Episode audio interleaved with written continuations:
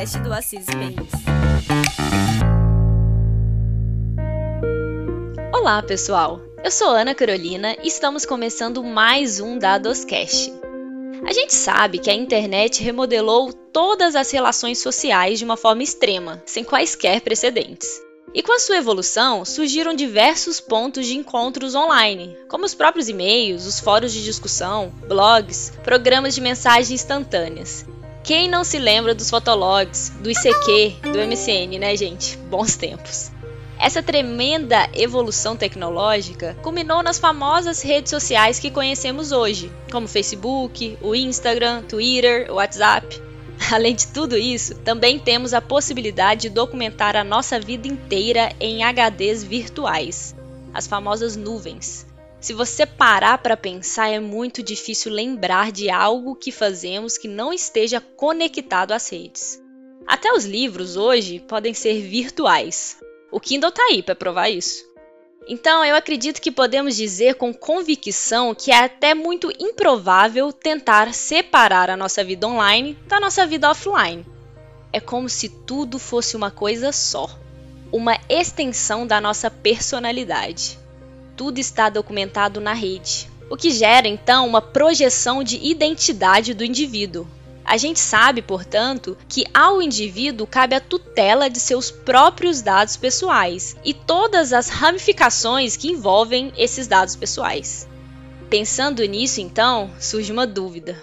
E quando esse indivíduo vier a falecer, o que podemos falar sobre os direitos de sucessão quanto aos dados pessoais que circulam apenas nos meios digitais?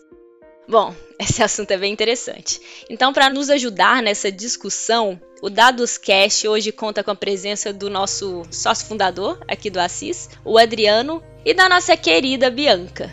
Ei, gente, tudo bem com vocês? Sejam muito bem-vindos. Oi, Ana, obrigado. Olá, pessoal, tudo bem? Nossa, é um prazer estar aqui falando com vocês sobre isso. Enquanto você falava, Ana, ficava pensando como eu tô ficando velho. Você falou do ICQ, eu lembrei de Plaxo, lembrei de Mega, lembrei de Tripod, lembrei de várias outras plataformas que nem existem mais e tinha um monte de dados meus lá dentro. Bem interessante essa conversa que a gente vai ter hoje, né? Olá, pessoal, tudo ótimo, Ana. Espero com vocês também. Feliz em participar em mais um episódio do Dadoscast. Tema quente e envolvente esse, né? Até para mim, que pouco movimento as redes sociais, eu peguei pensando sobre o destino das minhas fotos, conversas, conteúdo geral, de uma forma geral, assim, pós-morte. Não sei o que vocês pensam sobre, mas eu ainda venho de uma cultura que morte é quase que um tabu. De uma forma geral, existe uma dificuldade em falar sobre o que fazer com a herança normal. Sobre a digital, então, um ato improvável até aqui. Com certeza, Bianca. Eu também estou muito empolgada, viu, gente, para a gente falar sobre esse assunto. É um assunto tão digno de discussão e fala mais do nosso futuro do que qualquer outra coisa. Então, a ideia de hoje é discutir a herança digital. Falar um pouco sobre o nosso legislativo, sobre o que ele já tratou sobre isso, trazer também alguns posicionamentos ao redor do mundo que já também encararam esses temas. E eu acho também que é uma oportunidade bem legal da gente falar sobre essas tecnologias que têm como objetivo prolongar a vida das pessoas mesmo após a morte, que realmente são grandes tecnologias. E é bem legal, né, gente? Para a gente começar a pensar sobre esse conceito, eu queria a opinião de vocês. O que, que é herança digital? O que, que você, Adriano, pensa quando a gente fala sobre isso? Bacana, Ana. Bom, herança é o patrimônio, é o, os ativos, são os bens que uma pessoa tem e deixa depois que falece para os seus herdeiros, né? E a herança digital seriam os acervos de informações, os, acervos lógicos de informações que essa pessoa agregou ao longo da sua vida, desde conteúdos possivelmente em redes sociais, plataformas quaisquer, como também dentro de um HD ou no serviço cloud que está criptografado, que precisa de uma senha para ser liberado. Concordo. Acho que tudo herança é, tudo que a gente deixa e o digital também, né? Tudo que não for físico, acho que a gente pode colocar aí no contexto do digital, se estiver em rede social, se estiver nos nossos computadores pessoais. Acho que tudo isso entra no contexto da herança digital que a gente quer conversar aqui hoje. Exatamente, dá para destrinchar bastante esse assunto, né? Então, assim, pensando no contexto legal, lembrando aqui sobre todos os projetos de leis que já passaram no nosso Congresso, que tentavam, de certa forma, abordar o assunto de herança digital, Eu queria saber, Bianca, se você pudesse nos esclarecer quais foram esses PLs principais que já tentaram regulamentar essa questão e quais que foram os pontos mais importantes desses projetos de lei. Legal, Ana. Ó, o assunto não é novo, já faz um tempo que está em pauta no nosso Congresso. Em 2012, nós tivemos duas iniciativas, a PL 4099 e a 4847, ambas da Câmara dos Deputados, elas foram apensadas e seguiram o mesmo rumo. No final, foram arquivadas aí no final da legislatura no Senado Federal. Bom, a PL 4099, ela acrescentaria o parágrafo único ao artigo 1788 do Código Civil, que é aquele artigo que dispõe sobre a transmissão da herança para dispor que serão transmitidos aos herdeiros todos os conteúdos de contas ou arquivos digitais de titularidade do autor da herança. Já a PL 4847, ela acrescentaria um capítulo exclusivo sobre herança digital no Código Civil ela tem uma abordagem um pouco mais robusta e o capítulo acrescentaria as subdivisões A, B e C do artigo 1797 do Código. No entanto, nenhuma das iniciativas aí contemplavam a proteção do direito à privacidade dos terceiros que se comunicaram com o falecido e também que possuíam, né, acredito eu, a expectativa de que essa conversa seria privada. E também elas não previam a violação da privacidade e intimidade do próprio falecido, pois as suas informações seriam acessadas aí irrestritamente pelos familiares. Né? Aí em 2015 tivemos a PL 1331, também da Câmara dos Deputados, que também colocava aí uma alteração, só que no Marco Civil da Internet, a alteração ao artigo 7 inciso 10 do Marco Civil da Internet, para determinar que a legitimidade do cônjuge, ascendentes e descendentes para requerer a exclusão do usuário falecido. Ela teve uma boa tramitação, chegou a ter uma proposta de emenda para definições de prazos e regras de requerimento das comissões, parecer favorável aí de diversas comissões, porém ela foi arquivada pelo fim da legislatura também. A proposta ela não era perfeita, ela tinha alguns pontos a serem debatidos, como o que fazer nos casos que o falecido manifestasse o desejo de manutenção das redes ativa de terceiros, Porém, ao menos seria um norte aí para início da harmonização legislativa e jurisprudencial sobre o tema. Agora, em 2020, nós também começamos mais um projeto, também está tramitando mais um projeto de lei. Esse projeto ele também requer a alteração do artigo 1788 do Código Civil para incluir a, o acervo digital como herança também. Vamos ver que fim terá esse novo projeto. Muito legal, Bianca eu sempre gosto de pensar um pouquinho fora da caixa, né, e lembrar que o direito ele segue aquela teoria tridimensional do Miguel Reale, que é fato, valor e norma. O acervo digital que a gente discute hoje, ele tem um valor, mas ele ainda é intangível. Então, dificilmente eu consigo vender todos os meus dados para alguém por um real. Por isso que é difícil querer dizer o que fazer com isso. Eu posso, de fato, ter algo de valor, Inclusive, eu posso ter algo de valor financeiro, como uma chave de bitcoins, uma chave de um blockchain que abra ali e tenha, de fato, valor patrimonial. Mas é muito mais provável, é muito mais provável que eu esteja falando de algo que tem valor só para aquela pessoa. E por isso o cuidado do legislador em conseguir criar um texto que permita aos herdeiros algum acesso daquilo que é possível, sem ferir direitos e obrigações das outras partes. Muito obrigada pelos esclarecimentos, gente. É um ponto que a gente tem que traçar nessa diferenciação. Até pegando um pouco no gancho no que o Adriano falou, tem uma questão interessante nesse contexto, né, que seria a discussão sobre a transmissibilidade de todas as informações do falecido que constam no meio virtual.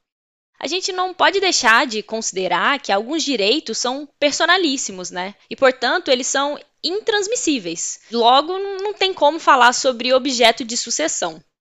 Já a herança se refere ao acervo patrimonial do falecido, sendo que as situações existenciais, em regra, não vão integrar o conceito de herança. Então, nesse contexto né, virtual, eu acho que é interessante a gente discutir o que abrangeria o direito personalíssimo. O que, que seria? As senhas das redes sociais? As mensagens trocadas? O que poderia entrar no conceito da herança digital especificamente?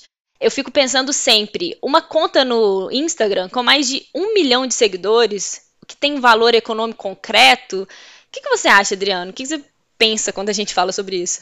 Eu entendo que tudo é personalíssimo e vai caber às pessoas mostrarem que a gente está falando de exceções em desafios judiciais específicos, porque de outra forma, aqueles um milhão de seguidores seguiam uma pessoa que faleceu. Então elas não estão seguindo uma conta comercial, elas seguiam uma pessoa que tinha uma atividade comercial que acabou com o falecimento, acabou com a morte dela. A mesma coisa com as senhas. Será que é, as pessoas deixariam, trocariam tantos e-mails, deixariam documentos se elas soubessem que alguém, ainda que fosse alguém da sua família, poderia ter acesso àquela informação, não seria injusto a gente pressupor que todos os dados, todas as informações, todas as cartas que foram trocadas por uma pessoa podem ser acessadas pelos seus herdeiros depois de um tempo, né? Da mesma forma, um outro desafio que a gente tem, como que um provedor de internet, um provedor de hospedagem, um provedor de aplicação faz a verificação para saber se aquela pessoa realmente morreu, faleceu e quem que é o legítimo sucessor dela? São questões que a tecnologia nos traz em que é muito mais fácil eu pensar que aquele ativo deve ser guardado por mim durante a minha vida do que querer que um terceiro, seja ele um legislador, alguém da família ou um próprio provedor, decida o que fazer com o meu espólio digital. Nossa, ótima explicação. Eu até concordo bastante com você. Você tem um ponto muito importante aí. De fato, tem muita coisa que é apenas valor para aquela pessoa, né? O valor realmente é personalíssimo. E até puxando um pouco o gancho, falando um pouco sobre como o judiciário ele encara algumas discussões nesse sentido da herança digital, a gente vê que após a morte de algum ente familiar, os familiares né, tentam acessar as contas virtuais dos entes falecidos e mesmo assim, mesmo comprovando a morte, comprovando o parentesco, a rede social acaba não permitindo, o que acaba resultando em ajuizamento de ações, né? Levar o assunto para o judiciário. E aí, até que mesmo no Brasil, a gente teve um caso no Mato Grosso do Sul em 2013, que a mãe ajuizou a ação requerendo que o Facebook excluísse o perfil da sua filha que já havia falecido. E nesse caso, inclusive, a juíza deferiu a liminar, determinando que o Facebook procedesse com a exclusão do perfil. Tem alguns outros casos que vocês acham relevantes que já trataram esse tema? O que, que vocês acham? Tem alguns outros casos, Ana, mas todos eles são adjacentes para mim, se a gente for analisar os termos de uso e política de privacidade dos próprios serviços. Por exemplo, se um usuário ficar mais do que X meses sem acessar sua conta do Gmail, sua conta no Facebook, no WhatsApp, de acordo com os termos de uso, essa conta ela fica passível de deleção. Então, depois de algum tempo, sem que haja uma movimentação, um login, as plataformas vão acabar excluindo esses dados. Então, automaticamente há o falecimento digital depois do falecimento do corpo físico. Por quê? Porque a rede social não tem interesse diretamente de manter esse memorial ou de manter um perfil que não está mais ativo. Um perfil não ativo não gera para ela nenhum tipo de receita. Algumas redes sociais criaram a possibilidade de fazer memoriais. São páginas que, quando habilitadas pelo usuário em vida, permitem que terceiros comuniquem a morte e a partir daí que aquela página fica congelada com o que foi postado anteriormente. É né? uma forma de preservar aquela memória. O que também gera muita discussão um familiar querer ter acesso às contas de todo jeito de uma pessoa que faleceu, para mim é temerário.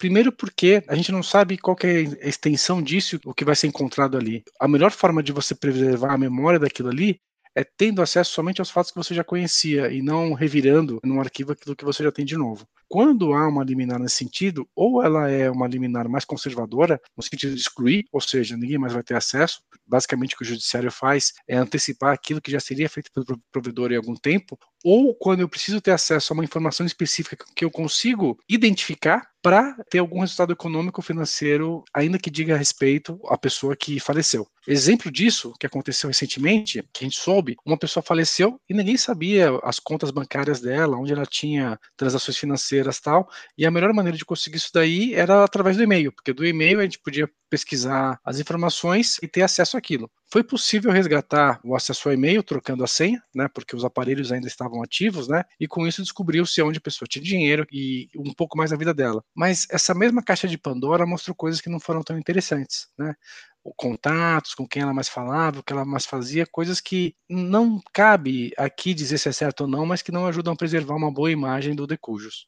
É, principalmente considerando que as redes sociais viraram uma extensão do, do indivíduo, né? As pessoas, principalmente os mais jovens, eles costumam usar as redes sociais como um blog, um diário pessoal. Então, certamente existe ali muita intimidade, né? Muita questão que a pessoa não quer que seja levada a público. Então, me parece muito invasivo o judiciário, um terceiro, muito frio que um terceiro decida e revele isso, ainda que a pessoa já não esteja mais aqui em vida, ela tem essa intimidade exposta de qualquer forma, né? A gente precisa, precisa pensar com muito cuidado como como levar isso ao judiciário e o judiciário, por sua vez, tem que também pensar com muito cuidado em como determinar né, a situação, abrir essa caixa de Pandora. É, e continuando, né, para falar de alguns casos, para dizer que isso aqui não é novo, a gente não está inventando, tem várias situações que a gente pode encontrar na própria internet, ou casos que a gente fica sabendo ao longo do tempo. Um deles é do Washington Post, de 2005, que trouxe um pai de um soldado morto no Iraque que queria ter acesso aos e-mails do filho.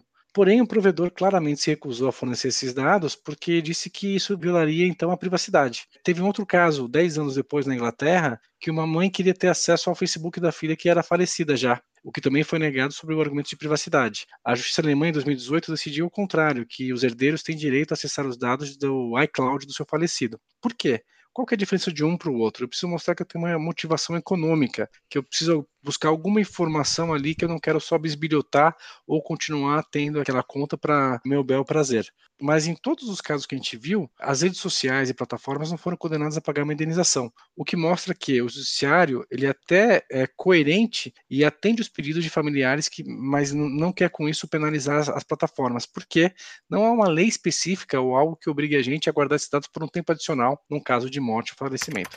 Nossa, gente, é muito interessante. E eu acho que, de fato, esse tipo de discussão vai ganhar várias vertentes e posicionamentos no decorrer, né, desta nossa quarta revolução industrial, da quinta, da sexta, enfim, pois a gente sabe que a tecnologia só anda para frente e só, não dá para voltar. Então, vai caber ao legislativo, de fato, falando especificamente em Brasil, que haja uma elaboração de uma regulamentação, no caso, específica para tratar sobre isso, de uma forma que a gente não fique sem saber o que fazer em momentos como esse. E também, posteriormente, o judiciário irá apreciar questões parecidas, se for o caso, e ele vai ter que levar em consideração muitas coisas, inclusive o direito à proteção de dados e à privacidade eu entendo que o mundo tecnológico evolui de forma tão considerável que a gente já pode discutir em 2021, inclusive, sobre tecnologias que buscam de alguma forma prolongar a vida de alguém que já faleceu.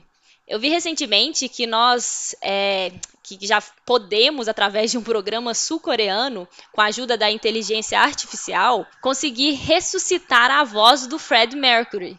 Então você pensa, a gente pode ouvir o vocalista do Queen cantando uma música de 2021 através da inteligência artificial, sendo que ele já faleceu há algum tempo. É tudo de fato sem precedentes, né? A gente não sabe o que esperar. Todo dia é uma nova tecnologia, é, são novos mecanismos de inteligência artificial que podem é, prolongar de certa forma essa morte ou essa vida, né? Depende de como você vai ver. O que, que vocês acham sobre essas tecnologias? Olha, Ana, se ela fosse utilizada somente para a gente ressuscitar a voz do Fred Mercury, ok, não teria problema nenhum, seria um prazer, né, ouvi-lo eternamente. O problema é que eu acho que não para por aí, né? Então eu tenho um pouco de medo dessas tecnologias. Eu acho que eu tenho uma visão um pouco conservadora sobre o tema. Para mim, o ser humano ele precisa aprender a lidar com o luto, né? Buscar formas de eternizar o passado com as lembranças vividas e realmente sentidas e não prolongar algo que já não existe mais no mundo real, né? que é algo irreal. Não me parece saudável buscarmos no virtual a eternização de alguém que não se encontra mais entre nós. Né? Viver e morrer faz parte do processo evolutivo desde sempre. Nós precisamos deixar ir para que outros sentimentos até floresçam. Exatamente, muito legal isso. Eu sempre digo, né, que a tecnologia como o urânio, que serve tanto para criar energia limpa e renovável quanto a bomba atômica. E esse mesmo tipo de tecnologia que faz com que a gente possa ouvir a voz do Fred Mercury cantando novas músicas ou comentando trechos da vida odierna, também servem para fazer um, deep, um deepfake e colocar na boca de outras pessoas palavras que ela nunca disse ou que ela não diria naquele contexto. De fato, a gente está tendo um descolamento do que é realidade virtual, porque a gente já não sabe mais o que é real. E aí cabe à sociedade também encontrar seus limites aceitáveis de como usar a tecnologia. Eu posso fazer o que quiser com a tecnologia, mas eu tenho que dizer como utilizar a tecnologia sempre para o bem. E será que esse tipo de inteligência artificial, esse tipo de programa, ele vai ser útil para a sociedade de longo prazo? Esse é mais um questionamento sociológico e antroposófico do que de fato jurídico, mas ele é muito importante para que a gente caminhe sempre pensando numa evolução e não só numa satisfação imediata ou em algo que possa levar a gente a perder aquilo que a gente tinha de maior valor, que era a própria sociedade. Bacana, gente. Pensando sobre essas tecnologias, eu gosto sempre de falar do episódio da série Black Mirror, que se chama Be Right Back, que especificamente ele me deixa assim bem atordoada. A história, ela é basicamente sobre um casal jovem, a Martha e o Ash, que se muda, o casal ele se muda para uma bela casa no campo, provavelmente na Inglaterra. Mas aí um dia após a mudança, o Ash vem a falecer devido a um acidente. A Marta, ela ficou muito triste, né? E foi realmente difícil lidar com o luto. Quando a gente se depara com a perda de um ente querido, é realmente difícil, né? São aquelas fases do luto. E aí, ela decide experimentar um serviço online que permite que as pessoas permaneçam em contato com entes já falecidos. Isso quer dizer que, utilizando-se de todas as interações online que o Ash teve enquanto ele era vivo, esse mecanismo de inteligência artificial conseguia reproduzir conversas, e-mails, mensagens instantâneas, tudo como se o Ash estivesse vivo. Inclusive reproduzir a voz dele. Olha que bizarro.